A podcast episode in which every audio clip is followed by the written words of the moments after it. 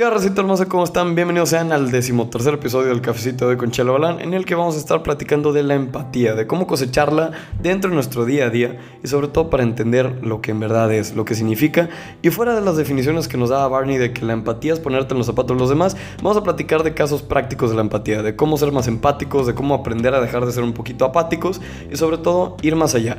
Entender que no solamente porque compartí una story dentro de Instagram voy a hacer que el mundo sea mejor, sino que la empatía va de la mano de la acción. Tenemos que empezar a tomar acción siendo empáticos, tenemos que buscar ese debate, tenemos que buscar esa acción que tanto demanda la sociedad de hoy en día. Habiendo dicho esto, te doy la bienvenida al cafecito de hoy con Chelo Galán para platicar dentro de este decimotercer episodio sobre la empatía. Bienvenidos gente, muchas gracias por sintonizarnos, espero que te hayas listo tu cafecito porque se viene bastante bueno. Adelante. Bueno, bueno, antes de comenzar sí les tengo que decir que wow con el cafecito que me estoy tomando ahorita. Es un café punta de cielo, es una marca que adoro, la verdad está buenísima y está muy bueno, o sea, está bueno, es un café americano de que nada, nada especial, pero está muy bueno, es de Veracruz, este, me lo estoy tomando una tacita que literal dice México y está muy, muy, muy buena, la verdad. No sé, me hizo el día este cafecito, está, está muy bueno. Y es que en la mañana este, fui a cortarme el cabello, luego me pasé a, a la que está al lado, me compré el cafecito y fue que, hmm, pues, o sea, bueno, normalmente compro el de Nescafé, que, que, me gusta mucho, pero vi que Café Punta lo sacó de que sus propias capsulitas, que son de esas que pones en la máquina y pues sale el café, o sea que son capsulitas chiquitas, ¿no? Este, y las vi y dije, órale, Café Punta Cielo ya tiene, entonces las compré y la verdad no me decepcionaron para nada. Café Punta Cielo siempre ha sido una muy buena marca. Pero bueno, ya basta de patrocinios que no me van a pagar. Este, ahora sí vamos a, a empezar a platicar de la empatía. Este, ¿por qué empezaremos? ¿Por qué empezaremos? Pues primero, la definición de la empatía, ¿no? Vamos a empezar a platicar exactamente qué es la empatía. Y es que, como decía en la intro, la definición de Barney es ponte en los zapatos de los demás. Y es algo con lo que todos hemos crecido, es algo que todos conocemos, que todos sabemos lo que es exactamente, este que a lo mejor, bueno, no sabemos exactamente lo que es, pero que podemos comprenderlo, que sabemos que la empatía es un valor universal, que todos tenemos que tenerlo, etc, etc. Pero fuera de la definición típica de ponte en los zapatos de alguien más, exactamente cuál es la definición específica de la empatía. Esta pregunta es respondida por la DRAE, el diccionario de la Real Academia Española, que dice que la empatía es la capacidad de identificarse con alguien y compartir sus sentimientos. Aquí tenemos dos claves dentro de la definición. Uno, identificarse y dos, compartir. Vamos a hablar primero del primer verbo, identificarse. Vaya, toda la redundancia y primero el primer verbo. Pero bueno, hablemos de identificarse. Pero, ¿identificarse con qué exactamente? Pues la definición de la DRAE dice que con los sentimientos de otra persona, pero también nuestra identidad que no está construida por nuestros propios sentimientos, nuestra propia cultura, nuestras creencias, nuestros deseos, nuestros incentivos. Nuestra identificación personal es completamente subjetiva a ti y no hay otra persona como tú en todo el fucking mundo. De las 8 billones de personas que existen en el planeta Tierra, te aseguro que no hay nadie igual que tú.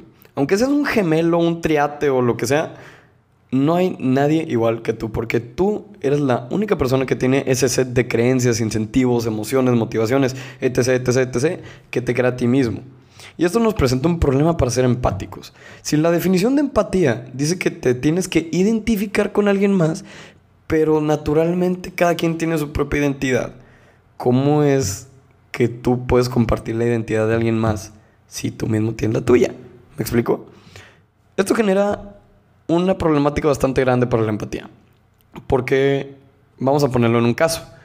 Yo soy de México, soy de Nuevo León, soy de Monterrey específicamente. Yo no por ser de Nuevo León, no por ser de Monterrey, significa que uso sombrero ranchero, significa que tengo botas tribaleras, que me gusta la banda y el ranchero, que me guste todas esas cosas, porque esa es la identidad cultural de Nuevo León. Yo tengo mi propia identidad cultural porque a mí me gusta más, por ejemplo, la música rock. Prefiero usar tenis que usar botas tribaleras. A lo mejor ni siquiera me gusta ir de antros, pero al fin y al cabo yo tengo mi propia identidad dentro de una identidad colectiva. ¿Cómo le podemos hacer nosotros para identificarnos con una identidad de otra persona entonces? Si yo dentro de este caso hipotético tengo dos identidades, tengo la cultural que me da mi, mi estado de nacimiento y tengo la identidad que yo mismo he formado a lo largo de mi vida. ¿Cómo le voy a hacer para compartir una identidad con alguien más? Independientemente si es de Nuevo León o no. La identidad, pienso yo, se remonta mucho a un tema filosófico. Si conoces la definición exacta de persona, te aplaudo porque yo no la conocía hasta que tomé un crash course en filosofía. Y una persona no significa cualquier ser humano. Una persona incluso puede ser algún animal. Una persona se refiere a aquel agente que actúa de manera moral. Y sí, estamos volviendo a temas filosóficos, lo sé, perdónenme por esto, pero vamos, prometo que va a ser rápido, no sé por qué, prometo que va a ser rápido. Este, vamos a hablar un poquito de las personas y la moralidad y cómo identificarse.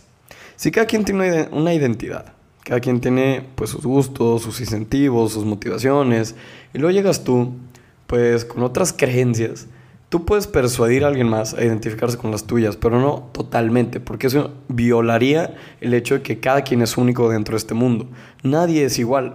Como decía, somos 8 billones de personas y nadie de nosotros comparte nada así el 100% de, de, de, identidad. Porque eso es completamente imposible. Si acaso compartimos el ADN, pero no compartimos el 100%. ¿Por qué no compartimos el 100%? Por la misma razón filosófica de que nosotros como personas morales tenemos la capacidad para razonar nuestros propios incentivos, para razonar las cosas que queremos y sobre todo para buscar nuestras propias metas. Esto se refiere a una persona. Una persona es aquella persona que actúa de manera moral en pos de una meta. Entonces, si ya tenemos la primera controversia en una definición tan corta de unas que 12 palabras, dentro de la palabra identificarse, ahora vamos a ir todavía más profundo porque vamos a hablar de compartir. Y es que muchísima gente no le gusta compartir. ¿Y qué significa compartir como tal? Significa que tú y yo podemos utilizar la misma cosa sin problema. Obviamente esto no lo saco de la DRAE, esto es más una definición pues por ahí, porque todos conocemos lo que es compartir y el valor de compartir, en sharing is caring y etc, etc, ¿no? Pero, si la identidad es bastante difícil de comprender en sí, ahora imagínate compartir. ¿Por qué existen guerras? ¿Por qué existen debates? ¿Por qué existen dilemas políticos? ¿Por qué tenemos inequidad? ¿Por qué batallamos tanto dentro de nuestra vida política? Y no solamente la vida política, pero sino por qué dentro de la misma raza humana, por qué estamos tanto tiempo en desacuerdo compartir es probablemente uno de los problemas más grandes que le pasan a todo el mundo. Le pasa a ti, le pasa a mí, le pasa a mi perro, le pasa a todos. El problema es que compartir implica sacrificar algo. Implica dar algo a alguien más. Y tú pensarás, bueno, pero la empatía en sí no representa un sacrificio tan gacho.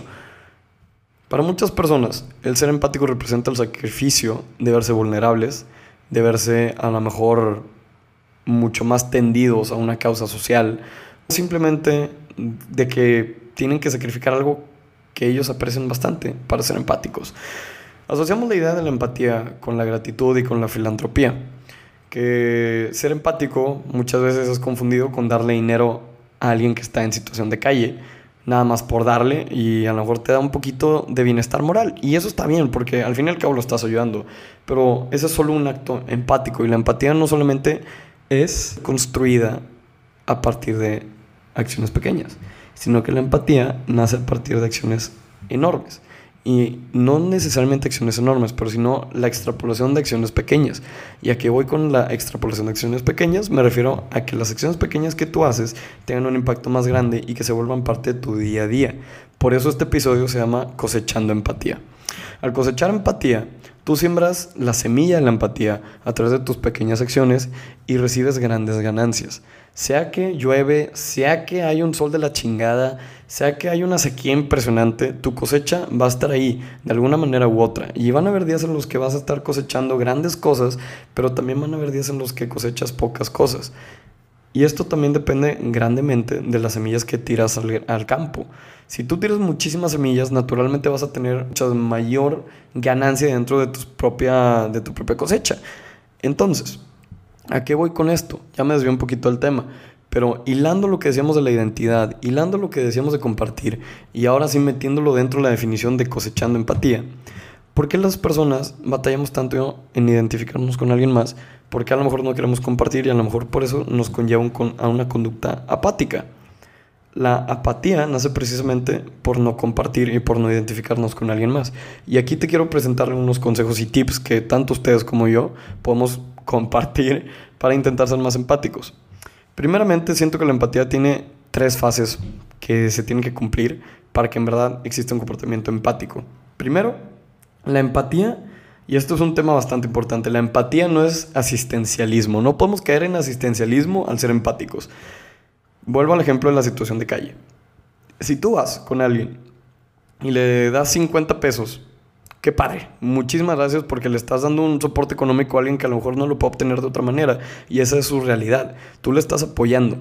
Pero esa persona, como tal, tal vez se puede volver dependiente de tu empatía. Este es el lado negativo de la empatía. Cuando tú llegas con alguien y le das 50 pesos cada día, esa persona a lo mejor se convierte en una persona que va a depender de ti. Este es el famoso asistencialismo. No podemos caer ahí. Me gustaría poner un ejemplo bastante grande, que tristemente sucede en Nuevo León. Todos sabemos que Nuevo León es el estado más bueno, no, no sé cómo ponerlo en, adjetivo, pero es el estado con mayor inequidad este, socioeconómica de todo México. El mayor ingreso de todos los estados del norte llega a través de la ciudad de Monterrey y toda su zona metropolitana. Los estados del sur de Nuevo León, estoy hablando de Mier y Noriega, por ejemplo, su actividad económica es casi nula. ¿Por qué? Porque hay falta de recursos, porque hay corrupción, porque hay asistencialismo de parte del gobierno. Las personas ahí han caído en un ciclo de tú me das despensas, yo voto por ti. Así es como funciona tristemente. Cuando una persona recibe comida, cuando una persona recibe apoyo, recibe dinero y prácticamente no tiene que dar nada a cambio, se vuelve asistencialista, se vuelve dependiente de ti. Y eso es un aspecto que la empatía no es. La empatía es ayudar cuando se necesita, no es ayudar por ayudar. Ese es el primer punto de la empatía. El segundo punto de la empatía es que yo pienso que es completamente humana y universal. ¿A qué me refiero con esto? La empatía es completamente humana en el sentido de que nace del bien de la humanidad. Como ustedes ya sabrán, yo soy alguien que es completamente optimista, pienso que la vida es bella, pienso que las personas en sí no son malas, hay acciones malas, pero no hay personas malas. De hecho, alguien en, los replies a las stories comentaba esto. Daniel Morán, muchísimas gracias por tu aportación. Él decía que él juzga acciones, no personas. Y aquí quiero introducir un poquito de esa pregunta. Bueno, pregunta, perdón, respuesta. Porque Daniel decía que al juzgar acciones no te basas a un comportamiento longevo, no lo extrapolas a la persona.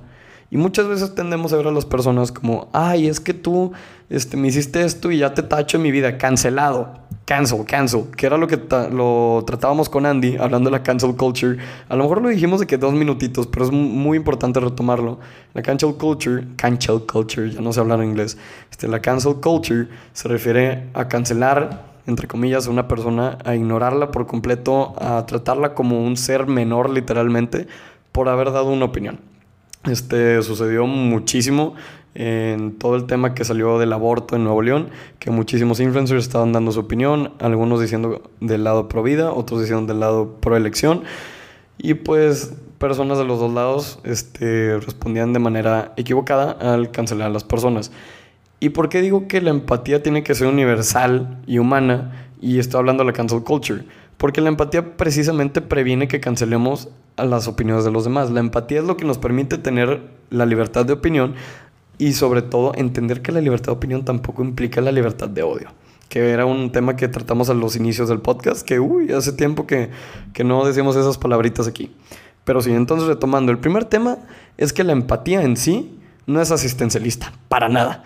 Y el segundo tema es que la empatía es universal y es humana. ¿Y por qué digo que también es universal? Es universal porque toda la raza humana la puede tener. Independientemente de que si alguien tiene a lo mejor algún aspecto psicológico diferente, a lo mejor el ADN de alguien más este, indica que esa persona va a ser más propensa a ciertas conductas antisociales, X. La empatía como tal se demuestra no solamente en la raza humana, sino que también se demuestra dentro de los animales. Volvemos a la definición de personas. Las personas son agentes morales que pueden actuar en pos de un objetivo. Por esta definición incluso podemos poner a cualquier animal que actúe en manera instintiva. Por decir, mi perro que quiere comer, que vaya a comer, él toma la decisión de ir a comer. Entonces, por ende, podría ser categorizado como una persona moral.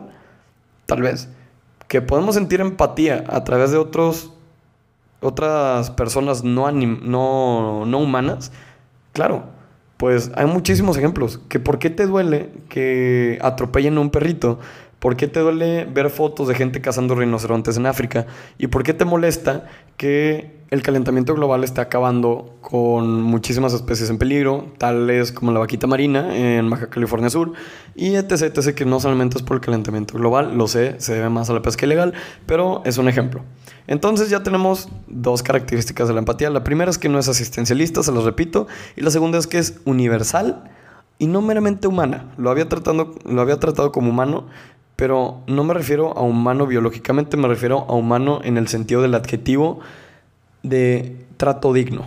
No me refiero a que los animales no pueden sentir empatía o que no pueden dar empatía hacia nosotros, sino que es más del trato digno que se le otorga a un agente moral. Y tercero, ¿cuál es el tercer aspecto de la empatía que me gustaría tratar con ustedes? La empatía es compartida. Si no es compartida, no es empatía. Si un pensamiento no se externa a través de una acción, se queda como un pensamiento. La empatía es compartida porque la misma definición de la DRAE dice, nosotros tenemos que compartir e identificarnos con los sentimientos de las demás personas. Si no nos identificamos con alguien más, si no compartimos los sentimientos de alguien más, no podemos ser empáticos. La misma empatía refleja la necesidad de comunicación que tenemos nosotros como seres emocionales. Noten que esta vez digo que somos seres emocionales. ¿A qué se refiere eso? Ah, pues que tenemos nuestras propias emociones, tenemos nuestros sentimientos, pensamientos, motivaciones, etc., que queremos cumplir para satisfacer nuestra inteligencia emocional. Esto es un tema que siempre hemos tratado aquí, que se refleja literal desde el primer episodio de Mindfulness sobre la inteligencia emocional. La inteligencia emocional va muy de la mano de la empatía, especialmente dentro de este tercer aspecto de compartir. La inteligencia emocional representa un bienestar integral, de nuestro ser. Obviamente sumándole todas las demás inteligencias, que si es la física, que si es la motora, que si es la musical, etc. etc. El bienestar emocional es coadyuvado por la empatía. Si no existe empatía, si no pudiéramos compartir nuestros sentimientos con las demás personas, nuestra inteligencia emocional prácticamente sería nula. Y bueno, siendo completamente honesto, siento que este tercer punto no necesita explicarse bastante porque pues es bastante obvio, ¿no? O sea, para compartir, bueno, para que exista empatía tenemos que compartir nuestros sentimientos con alguien más. Pero ya vimos aquí que hay bastantes limitantes. Una, identificarse con alguien más. ¿Cómo me puedo identificar yo con alguien más? Dos, ¿cómo puedo compartir mis sentimientos expresados en palabras? O sea, si los sentimientos son etéreos, son ideas, son imaginarios, ¿cómo los vas a plasmar en palabras? Que me imagino que para todos nosotros es un problema enorme. Y obviamente tercero, ¿qué pasa si no los quiero compartir? Estas son tres limitantes que nacen a partir del tercer punto. Pero antes de tratar con ellas me gustaría resumirles todo lo que hemos platicado a lo largo de estos casi 18 minutos. Y es que ya vimos que la definición de la DRAE nos trajo muchísimas preguntas, que son las tres que les dije anteriormente. La definición de la DRAE es que la empatía es la capacidad de identificarse y compartir sentimientos de alguien más. Ya vimos que tiene bastantes limitantes. Empezamos a argumentar que la empatía debería tener incluso más definiciones, o bueno, no, no, definiciones como tal, pero agregarle un poquito la definición. La primera es que la empatía no debe caer en asistencialismo, no debemos caer absolutamente nunca en, en asistencialismo cuando somos empáticos. No podemos hacer eso porque genera una cadena de dependencia y ya platicamos de eso. Dos, es universal y humano, no en el término biológico, pero término digno. ¿A qué me refiero con universal? A que le aplica a todos. ¿A qué me refiero con humano? A que provee, o bueno, perdón, no provee, promueve un punto de vida digno, que todos somos capaces de ser empáticos. Y tercero, que la empatía es compartida. Lo dice la definición de la DRAE, pero no lo explaya totalmente a través de qué métodos de comunicación lo hacemos. Y aquí ya me gustaría empezar a hablar de cómo cosechamos la empatía como colectivo. ¿Cómo la haces tú? ¿Cómo le hago yo? Y cómo la hacemos nosotros para cosechar la empatía. Me gustaría aquí poner algunas de las respuestas a las stories anteriores que había puesto para describir exactamente cómo la hacen ustedes para cosechar la empatía. Me gustaría dar mi propia opinión acerca de ellas. Susie Scott nos responde a través de las historias. Susie, se está escuchando esto, mil, mil gracias, lo aprecio bastante, I love you. Diciendo que siendo ella misma e invitando a las personas que la rodean a ser ellos mismos, promueve la empatía. Y esto tiene bastante razón porque ya hemos tratado la identidad dentro de este podcast y la tratamos un poquito dentro de este episodio, diciendo que cómo le podemos hacer para identificarnos con alguien más si ellos mismos tienen una identidad completamente diferente. Esto básicamente pondría en jaque a la empatía diciendo que, oye, es imposible ser empáticos con alguien más. Pero como dice Susi, al invitar a los demás a ser sí mismos, vamos a encontrar la verdadera naturaleza, los verdaderos colores de las demás personas. Y si vemos dentro de estos colores, si encontramos alguna faceta de color con la que compartimos un valor, podemos a partir de ahí comunicarnos, podemos a partir de ahí empezar a hilar una conversación, a ser empáticos, a encontrar un punto de apoyo, de dónde sostenernos para así promover un comportamiento empático, para ayudar a las demás personas, para apoyarlos en la inteligencia emocional, para sobre todo entender los sentimientos y lo importante que es compartirlos. Una respuesta muy acertada en mi opinión, la verdad. Y luego Lore nos comparte que a ella le gustaría ser tratada como quisiera ser tratada es igual este, una definición bastante básica, sencilla, pero con muchísimo valor, que en verdad describe lo que es la empatía. Al fin y al cabo, a partir de estos tres estatutos que había puesto y la definición la trae, pues entendemos que la empatía a lo mejor no la comprendemos todos como tal. Y Lore dice que al tener esta cadena de pensamiento, ella puede visualizar y entender mejor a los demás. Así respondiendo a la pregunta de cómo nos podemos identificar con alguien más si nuestra identidad es personal. Al intentar ponerte en los zapatos de los demás, tú estás sacrificando una cosa específicamente que mucha gente tiende a olvidar. Estás sacrificando a lo mejor un poquito de tu inteligencia emocional, a lo mejor un poquito de tu tiempo, a lo mejor un poquito de recursos para que una persona se sienta cómoda, para traerla a un espacio donde pueda compartir sus pensamientos, para que pueda sobre todo ser sí misma. Y esto va de la mano de lo que decía Susi. Si podemos encontrar ese punto medio, ya chingamos. Literalmente ya chingamos porque podemos ahora sí meter la raíz de la empatía dentro de nuestro día a día y una vez que crezca la empatía podemos cosecharla con todas las ganas del mundo y seguir propagándola alrededor de nuestra vida. Y agregando a estas dos definiciones o a estas dos respuestas de cómo ser más empáticos dentro de nuestro día a día, Gaby Suárez nos contesta en las stories que ella es paciente con las personas que la rodean. Si por algo le responden mal, ella intenta ver el por qué. Al intentar ver el por qué, nosotros vamos a remontarnos a la pregunta de la identidad y por qué compartir. No somos perfectos. Nadie en esta vida es perfecto. Nadie sabe cómo compartir sus sentimientos al 100% porque no hay una manera específica de explayar tus sentimientos que ya dije que son etéreos, son irreales, a palabras. Y a lo mejor no solamente a palabras, sino a actitudes, a gestos, a caras, etc, etc. Que en verdad describan completamente cómo te sientes. El ser paciente, como dice Gaby, nos va a traer grandes, grandes beneficios.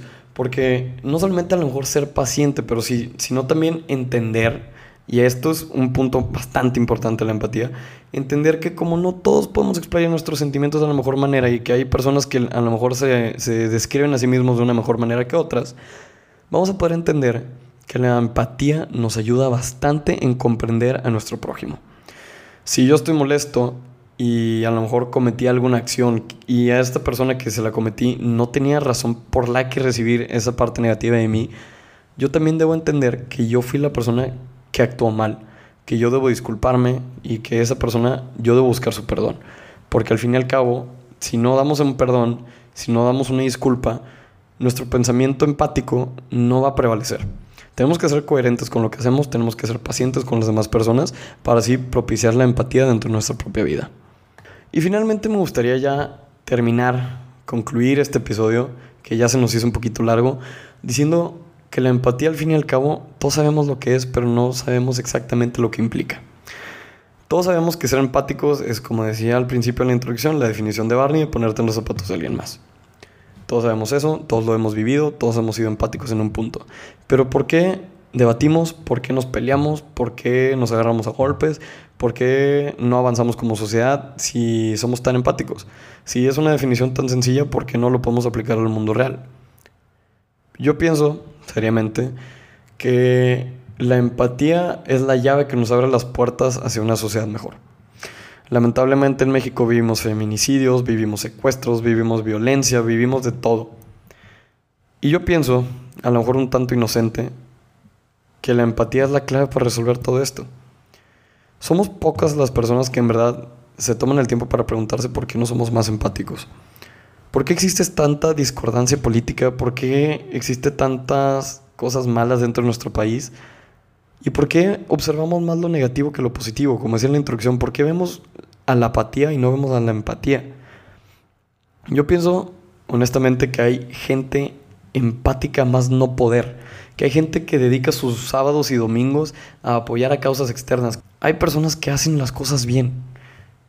Y si tú eres una de esas personas, vaya que te aplaudo, me pongo de pie y te aplaudo, porque necesitamos más personas empáticas en nuestro México querido. Necesitamos personas que quieran tomar la batuta y enseñar el camino correcto. Describiendo por qué, este, perdón, describiendo mi pensamiento creativo el día de ayer en las stories del cafecito de Conchalo Balán, decía que mi pensamiento es un poco desmadrazo porque no tengo como tal un script para los podcasts y eso a lo mejor conlleva que sean un poquito desmadrados pero a mí me gusta mucho este sistema. Pero eso es un, paréntesis aparte. Pero yo decía que mi pensamiento creativo para este episodio de la empatía se daba porque en una clase estábamos viendo que muchísimas personas mexicanas no se metían a nada, a nada de voluntariado. Sea a través de una organización religiosa, sea a través de una organización para la protección del medio ambiente, un voluntariado per se o cualquier otra cosa. Muy pocas personas dentro de la sociedad mexicana se atreven a participar como ciudadanos activos. Y pienso yo que si prevalecemos en esta forma de no interactuar, de vernos nada más como vecinos y no, solo, y no como hermanos, como otros mexicanos, como más personas, no vamos a poder salir de los problemas que nos atañen. Pienso que la solución a todos los problemas de México recae, uno, en la educación, dos, en la empatía y tres, en la confianza. Si somos más educados, vamos a poder entender que hay muchísimos aspectos psicológicos y sociales por los que las personas actúan. Si somos más empáticos, vamos a entender que dentro de tu voz y la mía hay gran valor que necesita ser escuchado.